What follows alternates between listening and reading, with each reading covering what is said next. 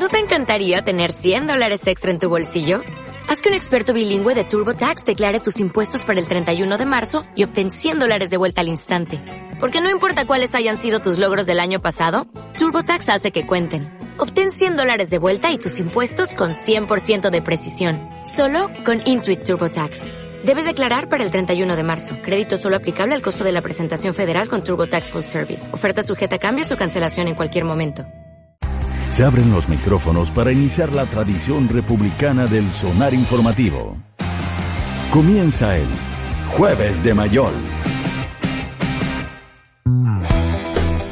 8 con 30 minutos estamos de regreso en este sonar informativo. Con Alberto Mayol, como es tradición los días jueves. ¿Cómo están? Alberto. Eh, Eh, sin problemas para llegar hasta acá. No, ¿Todo, todo bien? bien, todo bien. Sí. Sí. Micro, no, no dos micros, porque no, no la segunda, la segunda taxi. ¿Sí? Ah, ok. Sí, así que. Tenés Ya, que la micro pasó. Tú sabes que para el metro- temprano. No, lo que pasa es que Ah. yo en la mañana, eh, que, a ver, momento, un momento, momento muy temprano, lo que pasa es que yo en la mañana estoy estoy eh, estoy a, a cargo de la operación matinal en mi casa. Ah. Entonces, Pero desayuno a te- los niños, vestir a los niños, que se yo, hacer todo el, todo el cuento. Entonces, Dejó el package. Eh, y el desayuno de mi señora también tengo que hacerlo yo en la mañana. Entonces, en ese, en ese contexto, yo dejo todo armado y qué sé yo, y ahí puedo recién salir.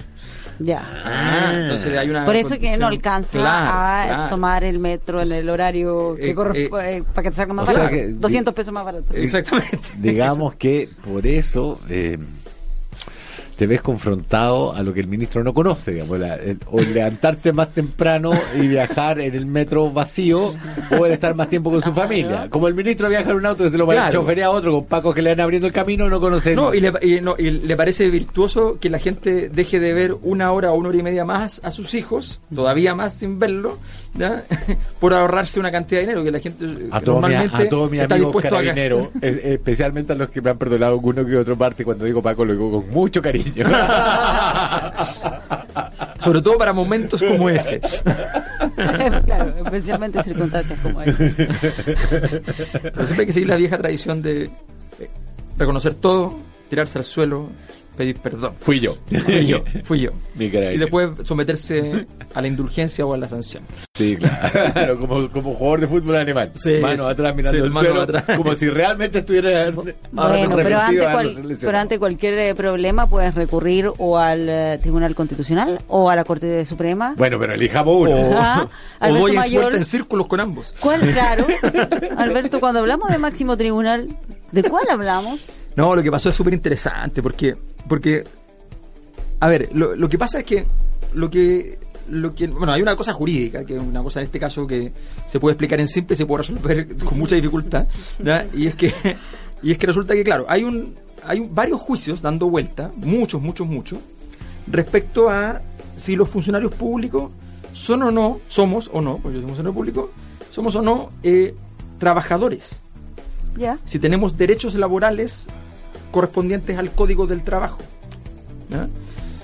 Hay mayoritariamente hay jueces que dicen que sí, que tienes algunos de esos derechos al menos, y, eh, y hay jueces que dicen que no. Que se rigen por se dos rigen- camine- caminos distintos. Exacto. Y el Tribunal Constitucional en general dice que no.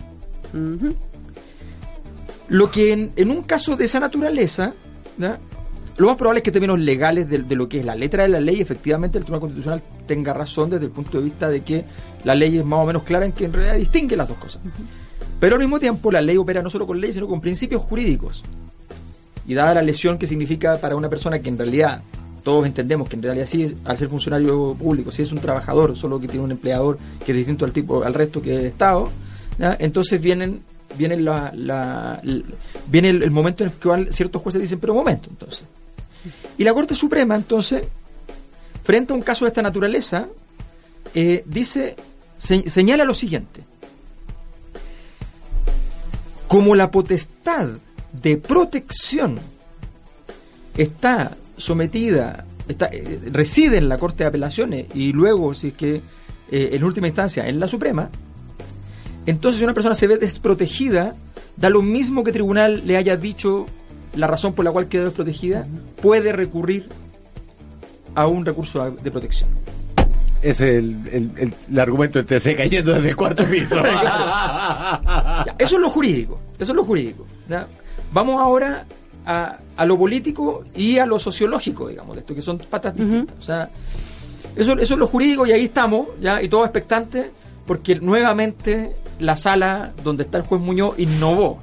Y, y todos empiezan así como, ¡ah! Y, y, los que les gusta el derecho así como teórico son felices. Porque están claro, el código romano claro, están en el original. Están dando vueltas y dicen, ¡ah, qué Con una pinza en una biblioteca con ambiente controlado. Así, ¿Qué porque, decían los romanos sobre Además, este es un mundo en que se mueve entre dos tipos de personas que se mueven en el derecho. Entre los que se espantan porque no hay algo que está claramente escrito y dicen, yeah. legislenlo rápido. ¿No? Y la gente que ama que no haya algo que esté escrito y que quiere interpretarlo, para dónde va, y qué sé yo. Algunos por, por mero placer estético claro, claro, claro, y otros porque tienen interés en el, en el caso. ¿no? no o sea, pero, pero además hay gente que te empieza a, de verdad, a hacer citas en latín, sí, que es lo más lindo del mundo. sí, pues. sí, pues, efectivamente. Entonces... Pues, don Patricio Lazo González, amigo mío desde ¿Ya? hace un dos par de décadas largas o antes incluso, eh, que profesor de Derecho Romano debe estar en estos momentos en un éxtasis de placer no, leyendo si es códices esto, de Derecho Romano. Esto es lo máximo, estos son momentos emblemáticos de la de, para, para la gente que le interesa el derecho, estos son casos de estudio. Claro. Entonces, además uno aprende que mucho sientan de, este tipo de, de, de precedentes. precedente, además, sí, o sea, sí, esto sí. lo que pasa aquí es muy significativo. Entonces el Tribunal Constitucional políticamente manda un primer guadañazo, mm. pero los últimos párrafos son, pongámonos en la buena. Ya, ah. como que contesta un poco más rudo, pero claro. después dice, lo le trata de bajar el perfil. Lo importante de cualquier texto, y esto sirve hasta para mandar un mail, es el final. No, no dejar la, carta, la puerta abierta Exacto. a una posible negociación. Tú puedes escribir un mail muy amable y si lo cierras, las últimas dos líneas, más con o menos una fuerte, amenaza, con un, o con algo fuerte, una... incluso ni siquiera con un comentario fuerte, lo más probable es que se frustre esa conversación. Viceversa, tú puedes decir lo que quieras, claro. pero de verdad lo que quieras. Pero si en la última parte de, de un texto abres la puerta, entonces el otro entiende que efectivamente se puede ir a trabajar. Como dice Ned Stark, todo lo que viene antes del pero es bullshit. Exacto. Entonces, y efectivamente, y ese todo te puede dar oportunidades enormes de poder resolver tus problemas emocionales de querer decirlo todo. Claro. Pero después tienes que ir y conceder puntos y puntos. Claro. Entonces, el Tribunal Constitucional abre la puerta ahí en el, en el texto, pero esto está empezando a surgir que tiene que ver con, primero, ¿por qué, por qué esto es tan importante políticamente? Porque la, la innovación en, en, en el derecho en Chile significa básicamente que se abren flancos, se fracturan, se fisuran elementos fundamentales de la pata jurídica del modelo de sociedad establecido. Dado que tenemos un derecho establecido por Jaime Guzmán, fundamentalmente, ¿ya? Y, y, compañía, a veces limitada o no, ¿ya? dado que tenemos esa estructura, evidentemente el, cualquier modificación de eso suele no ser más a la derecha, ¿no? sino que abre una puerta, no digo hacia la izquierda, pero digo hacia otro lado. Entonces eso para mucha gente obviamente es abrir una puerta a lo que dijo inmediatamente el presidente de la, Cámara de Diputados, que no es precisamente un alguien súper de izquierda, que dijo, bueno, esto plantea la necesidad de una nueva constitución, para tener claro las competencias. Entonces se abre se la, caja, una caja Pandora. La caja Pandora, la caja Pandora. La caja Pandora. Ahora, la caja de Pandora tiene, tiene, una mala prensa porque se supone que son todos los males. Bueno, esa es la historia. Es al revés. Claro, pero en realidad el, el asunto es. O sea, no. La, la esperanza del peor de todos los males. Exacto. Eso es lo que dice exacto, el mito griego exacto, que nadie ha transmitido. Pero eso dice que tiene mala prensa. Claro, exacto. se liberan todos los males. Todos los males. ¿Y cuál se quedó el hombre? La esperanza. La esperanza. que es algo que hace mucho daño. lo decía Nietzsche. Lo decía, lo decía Nietzsche una y otra vez. Eh, por desgracia, la esperanza es lo último que se pierde, porque uno insiste. Fue lo último que perdí. bueno, entonces, esa es la pata política que tiene varias consideraciones. Pero hay una pata que podríamos denominar de carácter sociológico que a mí me parece súper interesante también del, caso, y lo explico a continuación. Una, una disputa como esta, ¿qué significa? Básicamente que el sistema eh, jurídico más importante, la, pata fundamental, el, la Corte Suprema, que en la mayor parte de los países hace lo mismo que el Tribunal Constitucional. Y el en Estados Unidos, por poner un por ejemplo. ejemplo. Y el Tribunal Constitucional, ¿ya? que tiene entonces la prerrogativa de tutelar el, el cumplimiento de la Constitución. ¿ya? Entonces, Ah, pero, pero, pero, estamos de acuerdo en que en muchos países donde la Corte Suprema hace la pega al Tribunal Constitucional, pero ninguno donde el TC haga la pega de la Corte Suprema. Estamos de acuerdo, estamos de acuerdo, estamos de acuerdo, estamos de acuerdo. Lo que pasa es que, bueno, hay, hay instituciones en la historia que se diseñaban, se diseñaban para que eh, para que no pasara nada. Y eso no es, no es tan raro. No es tan raro hace 2500 años, me refiero. Pero, pero, igual no es tan raro. Y el Tribunal Constitucional tiene un poco de eso. O harto, no sé. Bueno, la cosa es que efectivamente estamos en, en, en, este, en este conflicto de superpoderes. No nos olvidemos una cosa. Palabras importan. La Corte se llama Corte Suprema. O sea, la Suprema es algo más que la pechuga de pollo de huesa. Claro, por eso hablamos de como sinónimo del máximo tribunal. Exactamente, exactamente. Entonces estamos, estamos en, un terreno que es fangoso de ¿ah? ¿quién mide más? Por eso ¿No? claro. Unmatched wisdom. bueno, entonces en este contexto, ¿cuál es, ¿cuál es el punto que quiero resaltar? El sistema empieza a mostrar, no empieza a mostrar, la verdad es que ha mostrado hace bastante rato, pero, pero en general se lo deja de lado esta observación, empieza a mostrar algo que pasa en la naturaleza y es cuando hay unas serpientes que se muerden la cola. Sí. ¿ya? Un tipo de serpiente específico, que tiene nombre así, eh, a propósito de, En griego tiene el nombre de lo que significa que se muerde la cola. entonces, bueno, eh, entonces, esta serpiente que se, mueve, se muerde la cola se está viendo en varias dimensiones. Está en esta, donde uno no sabe si la cabeza o la cola corresponde a un tribunal u otro, pero se están mordiendo entre sí. Está pasando con el tema, este famoso conjunto de recursos y de querellas presentadas contra las bebés para recuperar los fondos, porque en ese caso lo que la gente está diciendo es, usted me dijo todo el tiempo que esto era mío. Sí. Y yo le creo. Pero algo que es mío no puede ser que yo solo lo pueda retirar, que es una ironía, cuando me muera. Entonces yo tengo derecho a disponer de mi fondo, sobre todo en casos de extrema gravedad, donde objetivamente me conviene mucho más no tener una pensión, pero sanarme del cáncer, ¿ya? Eh, no perder mi casa, eh, en fin. Y de ahí saber o poder invertir ese dinero. Y de ahí saber una serie de excepciones. Claro, claro. Entonces, el, el sistema... Y por eso salió a la palestra este argumento maravilloso de usted es dueño de eh, las cuotas. Exacto. Pero no del total. Entonces, lo interesante es cuando tú dices, cuando tú pones el ojo. Al, al, en el conflicto algo consigo mismo. Y eso es una cosa que en política es muy valiosa, ah. porque se da, se da en momentos, no es solo una cosa que pasa en cualquier instante. O sea, no es lo mismo decir, no, es que las FP son ilegítimas porque a la gente se le obligó a cambiarse, ¿ya? Y esas cosas ya pasó, ya, ya pasó. Pasó la vieja, te dicen desde la F. Claro, no, ya pasaron muchos años, ya no tiene derecho en ningún tribunal del mundo Anda a reclamarle a Pinochet. Claro. y, y, la, y, es distinto que te digan, no, pero si yo estoy, estoy de acuerdo con usted. Claro. Por eso deme mi plata. Deme mi plata. Porque yo, por ejemplo, hagámoslo al contrario. Que la AFP pongan en un fondo que manejo yo, ¿ya? toda su plata, y yo se las paso para cuando se cumpla X condición. ¿Ustedes estarían dispuestos? No, porque esa plata es de ellos. Claro, claro, Entonces, el principio de propiedad rige para ambos. Para ambos, claro. Entonces, cuando el principio de propiedad, lo más sagrado de nuestra constitución, a propósito, por supuesto, ¿ya? sale a ser defendido en favor de aquellos que no tienen propiedad, empieza a ser un poco complejo. Es un poco. Recuerdo la época en que empiezan los conservacionistas a aparecer y Hernán Vigi, que ya no era ministro, había sido candidato a la presidencia recién en ese, en ese tiempo. Que había recibido una paliza estrondosa. Le, claro, le dice, le contesta por la prensa, le dice, bueno, mire, eh, a los que quieran conservar cosas, cómprenla. Pero después viene el problema, que hay un señor Tompkins, Tompkins que compra. Claro. Y todos dicen, pero esto es una perversión. Sí, sí, hay un expresidente Fred diciendo, llega hasta Argentina. Manda, mándenlo con Spiniak, o sea, no, no, no, ¿cómo, es un pervertido, ¿cómo va a usar el dinero para no producir dinero? Claro, claro. Entonces, esos son los momentos en que los... Vigi que ha llegado a un nivel de análisis impresionante. Dice que si Greta Thunberg hubiera nacido en la, Edad Media... Sí, sí, habría, tenido que vivir de las papas de América. Sí, de, las papas fritas.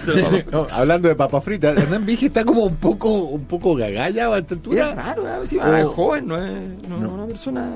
Sí, de verdad era un tipo que uno podía decir muchas cosas, pero pero no, no parecía alguien no, pedestre intelectualmente. Claro, no, Pero resulta que últimamente sí, como que ya me voy a vivir a Suiza. me voy a vivir a Suiza. ¿Se fue al final? Yo no sé si se fue, yo creo que sí, yo creo que sí. Qué lamentable. Sí. ¿Sigamos? bueno, entonces, eh, la cosa es que si uno mira el escenario, ¿qué, ¿cuándo pasan esas cosas? ¿Cuándo la serpiente se muerde la cola? La serpiente se muerde la cola fundamentalmente cuando efectivamente un, sistema entra en contradicción consigo mismo. Y cuando un sistema entra en contradicción consigo mismo, empieza entonces a tener a, que aquello que le daba la vida lo puede enfermar. O sea, la definición, una definición muy antigua de los de los médicos como medievales, era que el cuerpo está enfermo cuando te enferma aquello que te sana. Entonces, por ejemplo, tú tomas agua y te hace mal. Entonces estás enfermo, evidentemente enfermo. O sea, es una señal de la enfermedad del TC. Exactamente. Cuando la... Se supone que se le envió al doctor en el Congreso. Exactamente, pero el Congreso no va a poder resolver eso fácilmente, ni con mucho.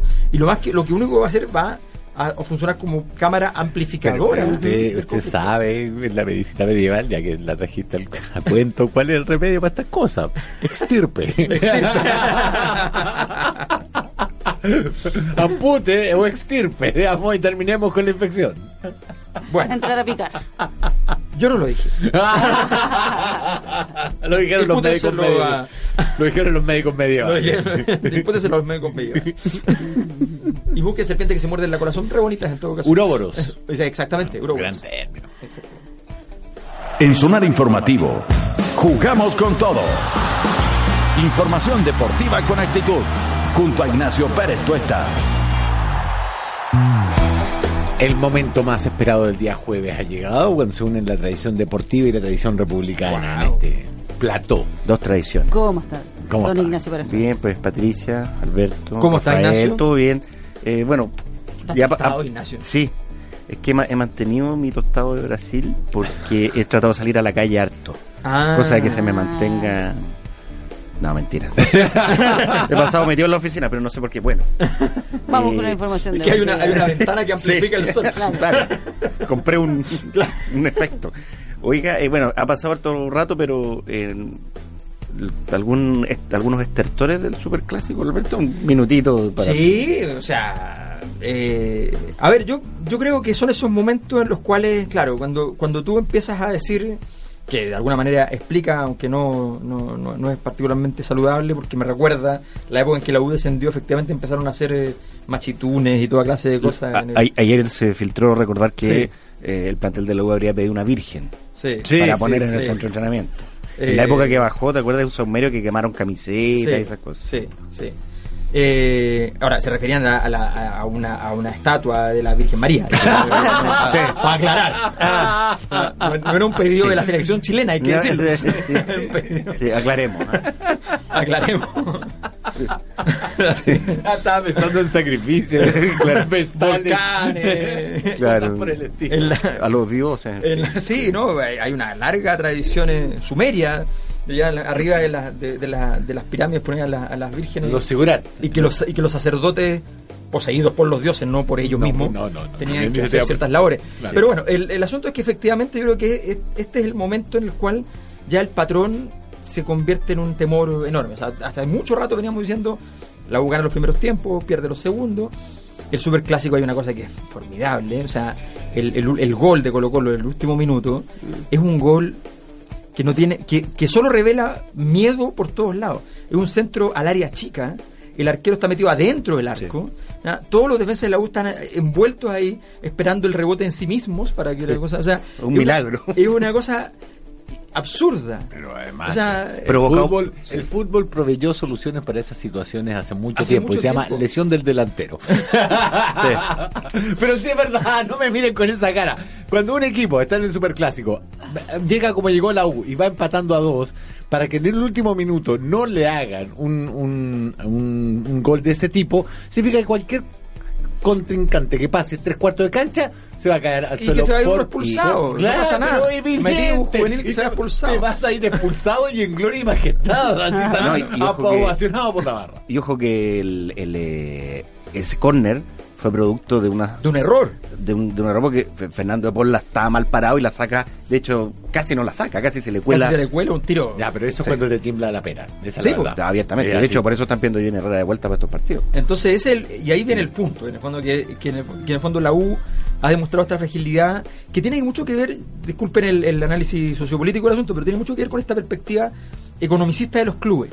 Que tú contratas jugadores que tienen proyección. Todos tienen proyección todos tienen- ninguno está consolidado. Claro. ¿No? Eh, entonces tú no tienes en cada línea lo que siempre se hacía, tenías uno que ya está consolidado, que viene y le enseña a los cabros chicos, le dice, no, no, no, tranquilo, Claro. aquí, ya, aquí nos Delgado. Rogelio Rogelio, Rogelio Delgado. Rogelio que formó a, a- a Chilenita Fuente, o sea, y- y- entonces, entonces tú empiezas a, a tener ya un- otro bagaje cuando tienes un tipo que te dice, no, momento, a ver, esto, esto lo arreglo yo. ¿ya? Lugano pero la U se, que Victorino. Claro. pero la U se supone que tiene eh, a Johnny Herrera Johnny Herrera lo único que tiene ese- pero, pero en la defensa, aunque tenga gente de edad, no tiene Claro. gente que tú dices. Se fue Jara. el- y fue el líder de un equipo, el- porque Jara siempre fue el segundo central. Sí. Entonces, pero pero cómo se echa de menos un tipo como Jara en un momento como este o sea, imagínate, y si se echa de menos, imagínate. En la, la- U, en la U lo que jugó no fue mucho, Sí. y aún así se echa de menos. Entonces, no, aquí hay un problema, y además estamos hablando de un posible descenso de un equipo que, que gasta 10 veces todo el- a todo el resto de los equipos. Así que tú no puedes decir, no, que el equipo no está. Ah, pero, pero gasta 10 veces. a diferencia del 88 A diferencia que, como dice el chico joven, no les pagaban los sueldos, no tenían agua caliente, no tenían masajistas, no tenían, no tenían nada. ahí, ahí era, ahí era un descenso que era más o menos lógico ¿Y lo que pasa que- chapú? Pero cada uno se lo tenía que llevar en, en sachet Tú llegabas con tu Sí. lesión a tu casa y te hacían una, una friega con Claro. calorú. Claro. Sí. Eh, así que bueno, pero está complicado porque la U además juega próxima semana. Recordar que la fecha eh, se juega Copa Chile el fin de semana, que de hecho juega la U el viernes con Cobresal, y la fecha empieza el domingo. De Ya. domingos a jueves la U juega ¿Contra ante Iquique, Que es también el- está ahí- que lo tiene que alcanzar porque si le gana la U, alcanza Iquique y sale de la zona de, de descenso y por diferencia de gol Claro. queda, queda un poco mejor. Entonces el partido, de hecho ese partido es casi más importante que el, que el Superclásico Sí, en términos de, sí. de puntos, porque que no implica. solamente la U ganaría puntos, sino que hace perder puntos a un rival directo. Por eso se llama, antiguamente se le decía partidos de seis puntos. Claro, el problema, sí, el problema no es la matemática, sino que es la psicología, porque la U viene de hace mucho rato, o sea, los dos últimos partidos que perdió los perdió por variables psicológicas, y casi todos los que ha perdido los ha perdido por variables psicológicas. Entonces, esa fragilidad es el, el problema. Sí. Oye, hace, pasemos a la selección, que está por disputar, obviamente, eh, dos amistosos el sábado ante Colombia en- a la una de la tarde. Los dos partidos son a la una. Ya. El Eh, sábado. son en Alicante a las 13 horas, sábado ante Colombia, martes ante Guinea. El, eh, Son las 18 horas de allá. Exactamente, tal cual. Eh, obviamente está la preparación, está, hay una parte todo el mundo pendiente de lo que pasa con, con eh, Bravo, Vidal, etcétera. Eh, pero ayer surgió otra noticia por este convocado eh, Niklas Castro. Niklas Castro, sí. El que comparte habitación con Claudio Bravo. Claro, y a, a Bravo lo tiraron con Niklas Castro en la habitación, seguramente para formarlo. Sí, sí. Algunos mal pensados dicen que lo nominaron para que Bravo tuviera con quién dormir en la habitación. Pero bueno. Tuviera ¿Con quién hablar? Alguien que Sí. me habla castellano. No, porque aparecieron unas fotos, porque no sé si vieron, que son muy peladores los periodistas deportivos. Eh, hicieron un. Los fueron a saludar un grupo folclórico, allá España chileno. El Guaso Isla bailó un pie de cueca, Sí, pues. haciendo honor a su apodo y bailó bastante bien por lo ¿Y que dicen los expertos. Eh, no, si ese no era tanto el problema. Niklas no entendía Claro, ¿qué- nada. qué- ¿Cuál fue su baile típico? Eh, eh, eh, Niklas estaba en Google Translate, no entendía mucho. digamos. Eh, y- Poniendo tiki, y- tiki. y- claro. Eh, y el tema que hay una imagen y se ve a Bravo parado solo como atrás. Oh. Mientras están todos compartiendo. Pero esto ya es, el, es la El chimuchina. el al baño, estaba buscando la empanada. po. Eh, Exacto. Bueno, ¿cuál es el tema de Niklas Castro?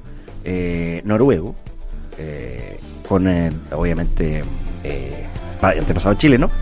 El tema es que se supo ayer que no tiene pasaporte chileno. El documento. Entonces, a- eso explica que, lo que aclaró la NFP hace un par de días, que Niklas Castro viene como invitado, O sea, que no va a jugar. que no va a jugar porque Reinaldo Rueda lo quería ver en los entrenamientos. Ah. Ya, pero eso se soluciona Entonces, claro, evidentemente no puedes rápida. Pero igual es, es, vas, con el, vas con el pasaporte de tu papá y tu certificado de nacimiento al consulado chileno en, en Noruega. Noruega. Bueno, o en Madrid ahora. Sí, y dice, Porque en Alicante. ¿no? Quiero mi nacionalidad. Sí. Y yo Eso ya lo hizo, ya está en trámite. y yo te puedo asegurar que hay un sushi en la FP corriendo con el sobre documentos timbrados acá. No, no pero está en trámite, entonces eh, eso se supone que se sabía en la NFP. Entonces Niklas Pero entonces la FP no vale nada, porque si no es capaz de sacar en dos días, si el fútbol era así antes, pues. Sí, pues y como incluso falsificaban pasaportes, pero esa era otra época. Que no la vamos a, que no, el año 79, que no la vamos a recordar con Pedro García la Paisandú. Paisandú, exactamente. Trabajamos en la, en, cuando trabajaba en la quiebra de la U, nosotros teníamos que, había que hacer un cambio de ley porque la U no podía cumplir, era imposible cumplir el plazo establecido por la ley para todo el proceso de sociedades anónimas. Era imposible. Entonces, eh, entonces el, síndico fue a preguntar al Congreso y la gente del Congreso dijo, sí, no, ningún problema. Y larga reunión para que le confesaran, le dijeron, miren, en realidad lo que nosotros necesitamos es que ustedes nos manden redactarla. Claro, es, que, ya, vamos a hacer las cosas, hagámoslas bien. Ah, mándennos la redactar. Lo que era lo hizo con Soquimí. Es una larga tradición, parece. ¿no? Nosotros le cambiamos una par de comas y está listo. Digamos. Oye, eh, pero escuchemos a Jan McNiven, ¿te acuerdas de Jan, Jan McNiven? Gerente de selecciones ahora. Wow. Eh, trabaja en la NFP, que explica la situación a ver. específica del pasaporte de Niklas Castro. A ver. Nicolás, eh, sí, es un tema, él no tiene todavía todas sus, eh, toda su tramitación al día eh, para, para, para, tener pasaporte chileno. Pero desde el principio las reglas fueron con él claras, o sea, eh, Reinaldo Rueda lo quiere ver, quiere, quiere verlo acá estos 10 días con la selección y para eso lo, lo, trae como invitado y dependiendo de eso, bueno, y dependiendo también que el jugador siga teniendo el nivel que ha demostrado en su país, así que dependiendo de eso lo va a seguir llamando. Tenemos entendido que está en proceso, pero sin duda que depende absolutamente del jugador. Eh, esta es una gran señal de que le interesa a Reinaldo, pero también depende absolutamente del jugador, tanto dentro como fuera de la cancha. Ahí terminó la declaración. Se escuchó alguien atrás que dijo algo. Eh, Niklas Castro tiene las reglas claras desde el principio. Y tiene un biotipo muy también eh, chileno. Según gritó alguien que pasó por atrás. En... No, pero es... Castro! No, pero esto es, Ahora, es interesante. Yo, ¿Cómo eligieron Alicante? ¿Mm? Un, saludo a Alejandro, que es un amigo que viene a Alicante, pero, pero ¿Por qué Alicante? Porque, no, porque, Alicante es como un centro mundial de carrete. Sí. sí. Claro. Una ciudad valenciana en la ¿Ah, costa, ahí... o sea... Eh, pero no, que te refería a la lejanía de Cuando cerremos el programa les cuento algunas cosas. Es que, la, es que las, eh, las los que producen estos partidos, ah. fijan, entonces la selección quiere jugar en Europa y seguramente Alicante. ¿Por qué? Es que, claro, porque además tampoco es que así esté una enorme cantidad de chilenos, eh, qué sé yo. Vamos a la pregunta abierta para que mañana no, Ignacio es por cosas de es por cosas de productoras así como de repente se van a Estados Unidos. Sí pues. Ya porque las productoras dicen ya a ver qué selección está disponible a Chile eh, y tenemos a Estados Unidos. ¿les parece? Ah, ¿cuánto hay? bueno seguramente la ciudad ofreció algo. La, misma ciudad dice ah me interesa claro. poner unas lucas para que lleguen turistas de no sé dónde. exacto. A los dos principales activos de la ciudad, el carrete y el fútbol. El carrete y el fútbol. dos cosas muy agradables, digamos. No, las playas de Alicante son así de nivel Caribe. 40 ah, grados en el verano, humedad 100% y playa perfecta. El estadio se llama José Rico Pérez. Mira qué, mira, qué casualidad. Mira, Rico. era muy musculoso. Sí. Rico Pérez. Coincidencia. Eh, formación con la que probó la selección. Hay una variante de la que vimos creo que ayer, me parece. Eh, Bravo en portería, Isla, Paulo Díaz, Guillermo Maripán, Alfonso Parot. Se mantendría esa, esa defensa. Gary Medel, Eric Pulgar, Arturo Vidal, Fabiano Irayena, Diego Rubio y Alexis Sánchez. Diego Rubio como Diego Rubio como centro delantero en este tridente ofensivo Sería que Diego Rubio está jugando en Estados Unidos. contemplado ayer. hace tiempo no estaba contemplado. Que no escuchaba de Diego Exactamente. Así es que eh, esa sería eh, la formación. Entraría Diego Rubio por César Pinares, que originalmente estaba en la formación que. Que muy buen jugador Pinares. Sí, está jugando y que renovó con Católica dos años más. Así que, muy bien. Eh, un gran, gran jugador. La, la está contenta por eso. Absolutamente. Sí, por supuesto. Bien. ¿Estamos? ¿O Estamos, trae no, algo más? Tengo cosas, pero yo creo que ya estamos. Es el en- momento del bullying. No, Sí, pero No. que para saber si Yo- yo tomo palco. trae, trae información. Tengo para Como si no hubiera, muchas no hubiera pero- traído Nueva- nada de información hasta ahora. ¿Tiene sí, alguna, sí. ¿tiene alguna Ah, información? no, no, y algo como para arreglarle le dice nueva. Una, es la definición de noticia, información nueva. una cosita que los voy a sorprender con esto. No salió en ninguna parte. Hoy se cumplieron, se cumplen 10 años de la clasificación de Chile al Mundial de Sudáfrica con Marcelo Bielsa. ¿En serio? Que es el primer, es como la inauguración de la generación dorada. El, el 10 inicio del años. amor. El inicio de la, 10 años, imagínense. El año 2000. Ahora ya estamos en la reconciliación. Exactamente, un 10 de octubre del 2009, con ese partido, Claro, eh, con ese par- una Sí. teleserie, una completa. serie Cuando Bravo era que iba a negociar los premios para todos. Y todos lo amaban porque sacaba buena plata. O sea, si esto Y fuera una historia de atrasa un superhéroe, rincón. el hombre araña estaría convertido en un guatón decadente que golpea a la esposa. ese part- ¿Se acuerdan? Fue ese 4-2 en Medellín, ante Colombia. no sé si Sí, se acuerdan. pues, extraordinario. Que Valdivia entra, no fue titular, entra, cambia el partido y termina ganando Chile 4-2. 10 años ya 10 años. del hito fundacional de la generación Qué dorada.